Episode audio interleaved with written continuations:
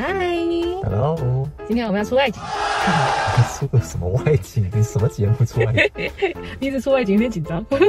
我们等一下来看一下疫情下的加拿大，洋人有没有人戴口罩？哎呀，这迎面走来一个发型特别骚气的大哥啊，穿了拖鞋但是没戴口罩，是咋回事啊？今天食物不错啊，很丰富，好多沙拉、三明治、火腿。哎，两大姐怎么不戴口罩弄食物呢？哎呀，瞬间就没有想买的冲动了。啊，水果摊这里，哎，有一个大兄弟在上货呢。哎呦，又是一个不戴口罩的。邮局，哎，邮局不错啊，地上画了线呀。这个大姐也没戴口罩，离远点儿。哟，终于看到一个戴口罩，是一个华人大爷。好吧，今天这超市也就我和这大爷戴了口罩了。这边我们录一段啊，做个结论，你把那个口罩取下来。取下来录啊。啊。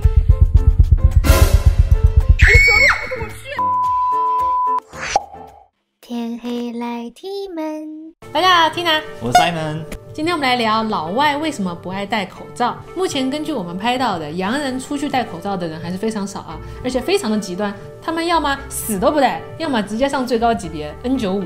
那么为什么疫情这么严重，老外还是不爱戴口罩呢？这个外国人对于戴口罩有一种先天的抗拒，就是这种情绪和偏见，据说很多都来自于欧洲黑死病那次诞生的鸟嘴医生这么的一个职业。一三五零年的鼠疫当时还是叫做黑死病，叫做鼠疫是非常后期的一件事情。当时瘟疫一开始的很长一段时间，大家都不知道病毒是从老鼠身上来的，也不知道病毒中间的宿主是跳蚤，所以在病毒传播这个事情上，大家一直都处于非常抓瞎的状态。鼠疫一发病的症状就是皮下。出血会产生一些黑红黑红的斑块，而且这个病的死亡率极高，有五到六成，所以叫做黑死病。当时黑死病，欧洲近一半的人都上升了。据不完全的统计，可能有七千五百万人到两亿人民死亡。两亿人这么多啊？对，狠到什么程度呢？就是当时欧洲的平均年龄一下就拉到二十几岁。啊，据说当年最流行打招呼的方式不是你吃了没，是哟，这么巧啊，你也没死啊。这个黑死病一共在欧洲流行了很长一段时间。现在的疫情，我们说一两年就有人抱怨说太长了。可是，在那个时候，鼠疫大概断断续续的爆发了，得有三百来年，太久了吧？嗯，我上次知道宝宝听的那个儿歌啊，啊，有一首非常细思极恐，就是那首 Ring a Ring a Rosie，怎么唱啊？A ring around the rosy, a pocket full of posies, ashes, ashes we all fall down。那个，那个就长黑死病。对，那个 Rosie 就是玫瑰嘛。玫瑰就是那个鼠疫身上长的那种红斑黑斑，就就是 Rosie 代表的。嗯，里面 ashes we all fall down，就是说我们全部倒下变成了骨灰了。这首歌还不是原版，原版不是 ashes ashes，原版是 a r t i s h u a r t i s h u 就是打喷嚏的那个声音，哈啾哈啾，我们人就挂了，团灭。黑死病是一个烈性的传染疾病啊，有一个法国的医生叫做。叫做 Charles de Long，你不要勉强。这个 Charles 他就猜啊啊这个病吧，也不知道是怎么传染的，所以他设计了一个像鸟一样的防护服。这个现在看起来造型稍微恐怖了一点，可是当时这个设计还是比较用心的。来，我给你看一下啊。嗯。就比如说它这个鸟嘴为什么要做那么长？就是因为它在嘴尖的那个地方开了一个小口，帮助呼吸。在那个鸟喙的中间。放了很多龙涎香、樟脑、蜜蜂花之类的香料，起到一个过滤的作用。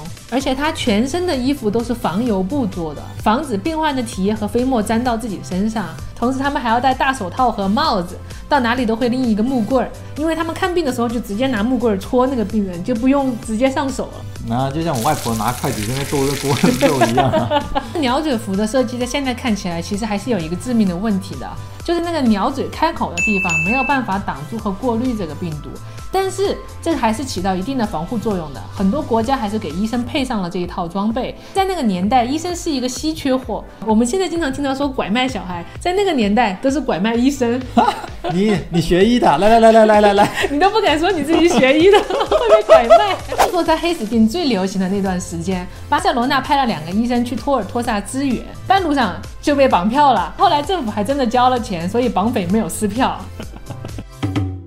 那么后来为什么鸟嘴医生就背上了非常恐怖的恶名呢？是因为当时的伤亡实在是太惨重了，而且对于这种传染病，我们目前也知道的没有什么药可以医，所以鸟嘴医生去治疗也只能看病人自己的造化。而且在当时，鸟嘴服不止医生、护士他们穿，有时候他们还要穿上这样的衣服去登记死亡人士名录。久而久之，给人的印象就是见到了鸟嘴医生，就仿佛见到了死神。看到柯南感觉差不多吧？啊，就是因为这段历史，人们看见鸟嘴医生就直接联想到了瘟疫和死亡，所以他们的形象也逐渐的黑化了。黑化了以后，西方人对于蒙面还是有一种强烈的抗拒的心理，也就是这几百年来对于鸟嘴医生这样的一个恐惧的原因。呃，我突然想到，鸟嘴医生也在我们上次玩的《刺客信条》里面出现了。哦，对哈，对，就是那个医生，他是鸟嘴的。哦，我突然还想到，SCP 零四九也是一个鸟嘴医生的形象。SCP 就是专门收押那个地球特异人类的基金会嘛。还有这种东西啊？火云邪神你在里面啊？对，里面有一个人，他他的造型也是那种鸟嘴的形象，但是他这个鸟嘴是自己的骨骼长出来的。那么为什么他被关到 SCP 呢？虽然他平时是一个非常温和的人，但是他如果感知到有任何人感染了瘟疫的话，他就会非常狂暴，把那个人杀死。嗯，但并没有治好，只是把他杀死。可是你也可以这样理解啊，他这么做说不定就是牺牲一小部分人，然后拯救大家。也有可能啊，但他杀人非常残暴，他直接一摸你就死。还是关起来吧。啊，关于 SCP 啊，喜欢的小伙伴给我留言，我们可以下次再聊。欧美人为什么不喜欢戴口罩？我觉得是因为他们西方人的一个宣传上的一个侧重点的错误啊，就是一开始他们宣传的是不鼓励健康的人用口罩，是因为当时是真的买不到口罩。如果宣传大家要戴口罩的话，就会引起一种群体的恐慌，而且这样做的话，也会让真正需要的医护人员或者是体弱年长的人没有口罩可以戴。那些买不到口罩的人看见别人戴口罩，说不定也觉得很害怕。呃，以至于可能会发生一些暴力犯罪。其实一开始我听到不要戴口罩，我觉得里面是有潜台词的，就是你有口罩你就戴好了。不过后来我发现还是太多人把这次的官方宣传当真了，产生了一些反效果，就是外面开始歧视戴口罩的人。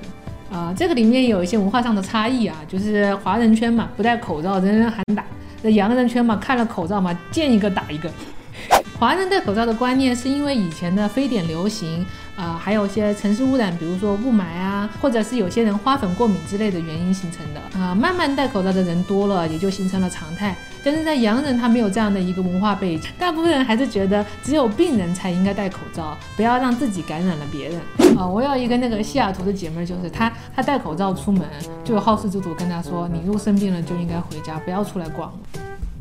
不过后来发现，欧美的官方也开始慢慢的松动了，他也不叫大家不戴口罩了，渐渐改了口。他跟民众说，你们可以戴口罩了，但是最好是戴自己做的口罩。所以我们现在看到外面有很多大哥大姐用各种各样的口罩，他们甚至用袜子来做口罩。哈，就还没得病，嘴巴先讲脚气的。有一份民调采访啊，问很多外国人他们为什么不要戴口罩，很多人都说觉得戴了口罩之后好像失去了自由，觉得不太舒服。还有人也是大部分男性是说，他们觉得戴口罩就是一种示弱的象征。对，还有很多老外大胡子啊，他们那个这么大一把胡子还要塞塞塞塞塞起来，然后再把它戴一个口罩上去，太麻烦了。那口罩那么大一个。啊，还有一个原因，为什么外国人不爱戴口罩？就是他们对于恐怖分子蒙面那段黑历史，明显的能感觉到几次恐袭以后，欧美政府对于蒙面的敏感程度还是有一个上升的。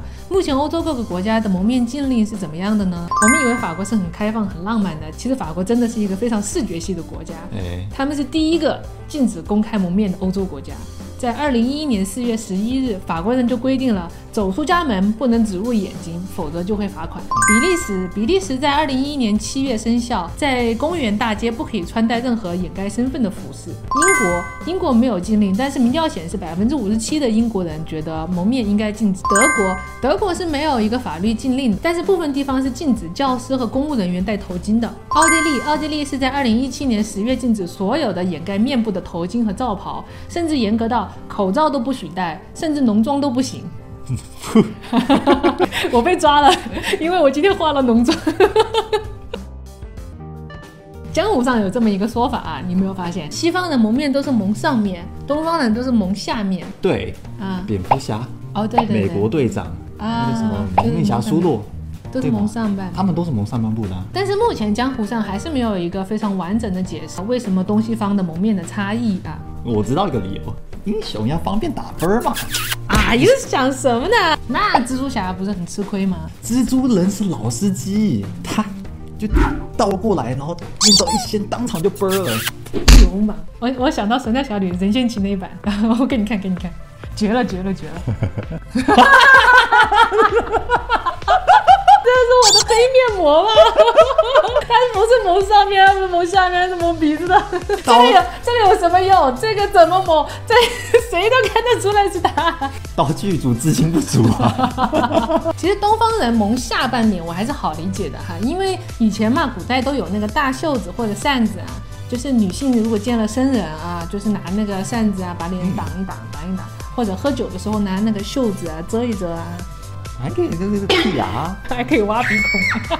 呃，可能是西方人也要演舞台剧，所以蒙上半部分的话，嘴巴可以更容易的说出台词。也有历史学家觉得蒙上半部分的面具是因为欧洲的头盔演变而来的。呃，但是中国的头盔又很少会遮到眼睛的这一块，更像是一种嗯安全帽的设计。这个是真的有这个科学的说法的，就是德国的比勒菲尔德大学有研究过，观测者在识别情绪的时候，主要是依赖眼睛和嘴巴。对比的结果是，悲伤和恐惧大部分是依赖眼睛，而嘴巴大部分能反映一个人的厌恶或者是喜欢。洋人也经常讨论这个啊，叫做 eye language versus lip reading。他们发现东方人喜欢用眼睛来表达感情，西方人就是用嘴巴比较多。你看这两个文化的颜文字啊，啊，第一个表情哈，它就是用眼睛在传递的啊，就这样。呃，第二个它就是用嘴巴嘛，就是。这个要表达感情，他的颈椎也要好。所以，如果西方人大部分人都戴口罩，对他们来说就像是一个一个面无表情的人在外面，喜不喜欢你，讨不讨厌你，他都看不出来。对他们来说，应该觉得非常的恐怖。口罩呢，是以前一世纪的一个罗马作家提出的。那个年代是因为矿工的工作环境非常不好，所以设计出来给工人防尘用的。后来口罩的发展，连达芬奇也插了一脚。他也掺和这事啊，达芬奇无处不在啊。当时意大利经常打仗。有时候呢，还会向敌人投一些有毒的粉末，所以达芬奇就给士兵发明了一种用细布浸水把嘴巴捂住，但是他没有设计可以绑起来的那一块，所以充其量有一点像一个湿布捂住嘴巴。不过在那个年代，有这种过滤空气的概念还是相当的先进的。之后林林总总也有不少的口罩的一个改进，但是一次性口罩正式和大规模使用是源自于中国，这是我们的国士伍连德先生，他凭着一己之力控制住了1910年东北肆虐。灭的鼠疫这个故事也非常传奇，以后我们专门来聊一下。他当年发现鼠疫病毒是通过呼吸道传染的，所以就马上研发了一个老百姓都能自己在家里制作，而且价格非常便宜的五式口罩。这是一个用双层纱布做的一次性的口罩，这个东西在当年大受好评，也是因为这个口罩的措施，让东北的鼠疫很快就控制住了。所以华人戴口罩也是有渊源的。那么戴口罩了，是不是真的会影响情绪的解读呢？我们就来做一个实验好了。Round one. 开心，嘿嘿嘿。Round two. 生气，哦，生气了。Final round. 悲伤，这个应该是忧郁。First blood. 你这个具体什么意思啊？鄙视啊！有点可怜的感觉。我很可怜。这次我看出来了，幸福。